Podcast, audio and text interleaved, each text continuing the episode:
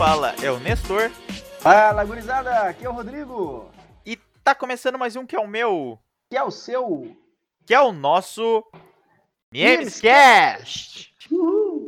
O podcast do Núcleo de Implementação da Excelência Esportiva e Manutenção da Saúde da Universidade Federal de Santa Maria.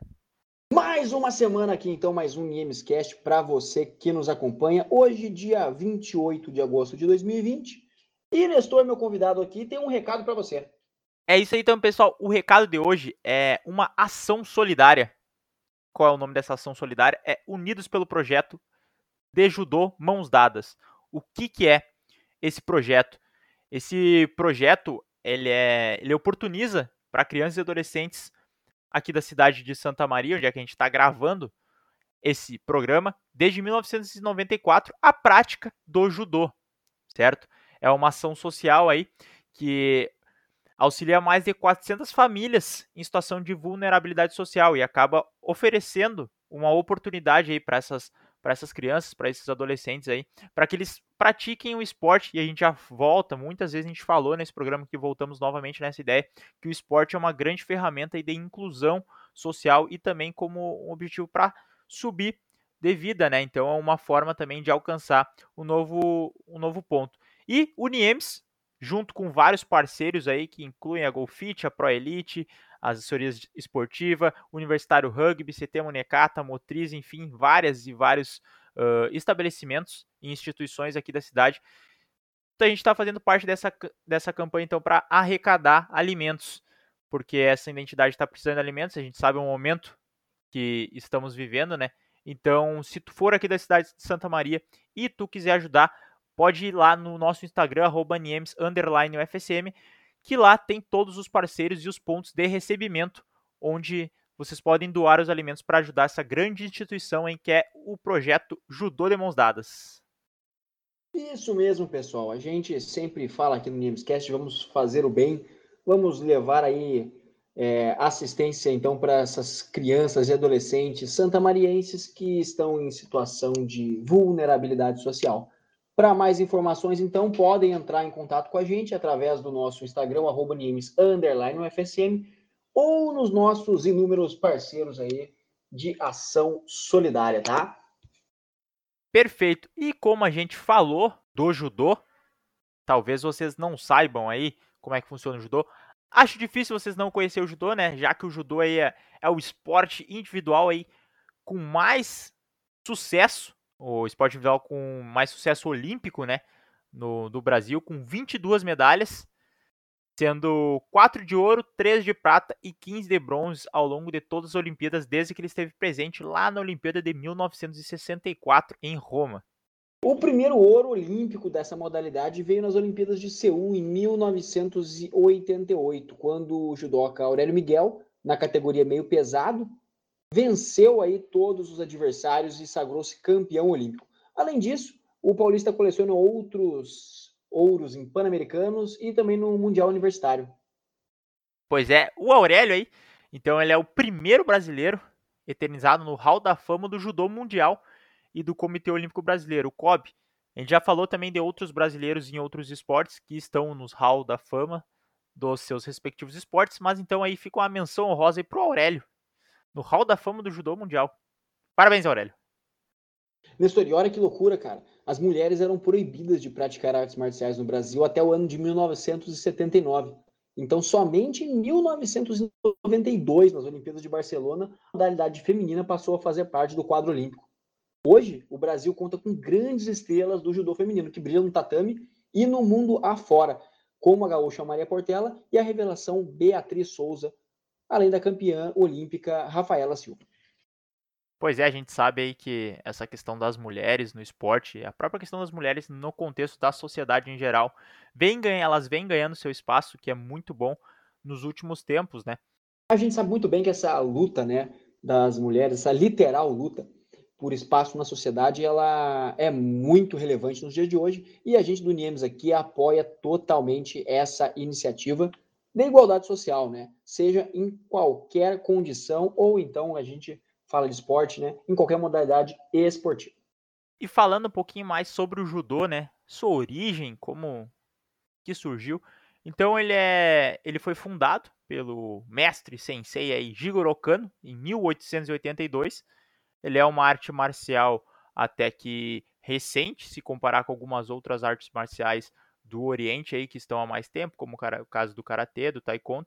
E os principais objetivos do judô são fortalecer o físico, a mente e o espírito de forma integrada. Isso é uma, uma característica das artes marciais que é realmente fazer essa fusão entre mente, espírito e a parte física, né?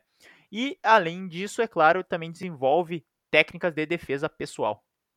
É, Nestor, o, judô teve uma grande aceitação em todo mundo, cara. Pois que então Jigoro Kano, né, ele conseguiu reunir as essências dos principais estilos e escolas de jiu-jitsu, né, arte marcial praticada pelos bushis, ou cavaleiros durante o período Kamakura, entre 1185 e 1333. Para vocês verem que o Niemes também é cultura, né? Então, partindo disso, uniu-se as escolas de jiu-jitsu a outras artes de luta praticadas no Oriente e fundiu-os numa única e básica arte, né? O caminho suave, o caminho da suave, o caminho da suavidade, também chamado de judô.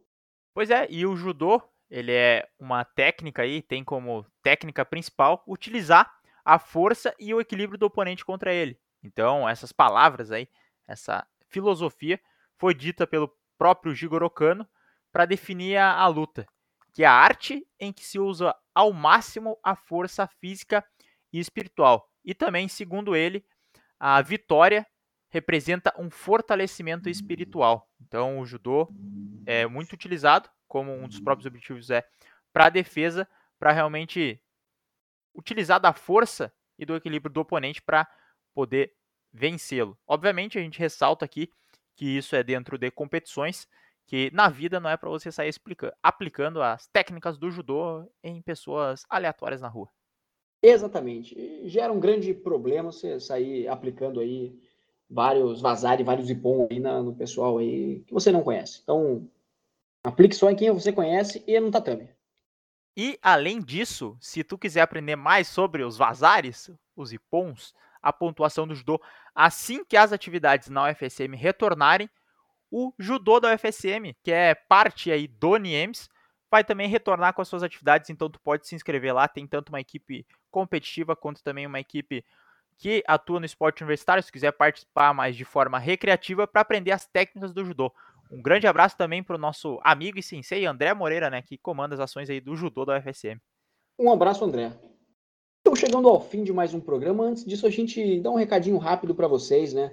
É, hoje mesmo, dia 28 de agosto, às 18h30, no arroba Niemes, underline UFSM, no seu Instagram, a gente vai fazer uma entrevista com Gabriel Pozo, ele que é engenheiro civil e corredor de rua nas horas vagas. Pois é, a gente já teve a oportunidade de entrevistar o Gabriel aqui nesse programa, então tu pode conferir nos episódios mais antigos, mas a gente vai entrevistar ele novamente aí com o surgimento de toda essa situação diferente que a gente está vivendo, como que ele está adaptando os seus treinos aí, ele que é representante do atletismo UFSM também, que tem o objetivo de competir no Troféu Brasil. Então, como que ele está adaptando seus treinos, como é que está sendo a sua rotina, como que ele está enfrentando toda essa situação. É, exatamente. Gostamos tanto de trazê-lo aqui no Niemescast que vamos trazer também para a nossa página do Niemes, já que um é pouco e dois é bom quando se fala de entrevista. Perfeitamente. Então, agora a gente vai para mais um quadro do nosso programa. Quadro aí aguardado. Que agora, como vocês já sabem, é nas palavras do professor Rodrigo, já que o professor Luiz está afastado devido à sua pré-candidatura a vereador da cidade de Santa Maria. Então, Rodrigo, fala para nós, qual que é a epígrafe do fim de semana? Epígrafe do fim de semana frase dessa semana, uma frase de Leonardo da Vinci. Ele que era inventor, pintor, ele que era a personificação aí de Deus na Terra, um cara muito completo para a sua época, um cara muito à frente de seu tempo. A frase que eu lhes trago hoje é, abre aspas, a simplicidade é o último grau de sofisticação. E fecha aspas. Na vida, às vezes, a gente se depara com obstáculos e tentamos, de alguma forma, ultrapassá-los de maneira pomposa e às vezes até de maneira complexa.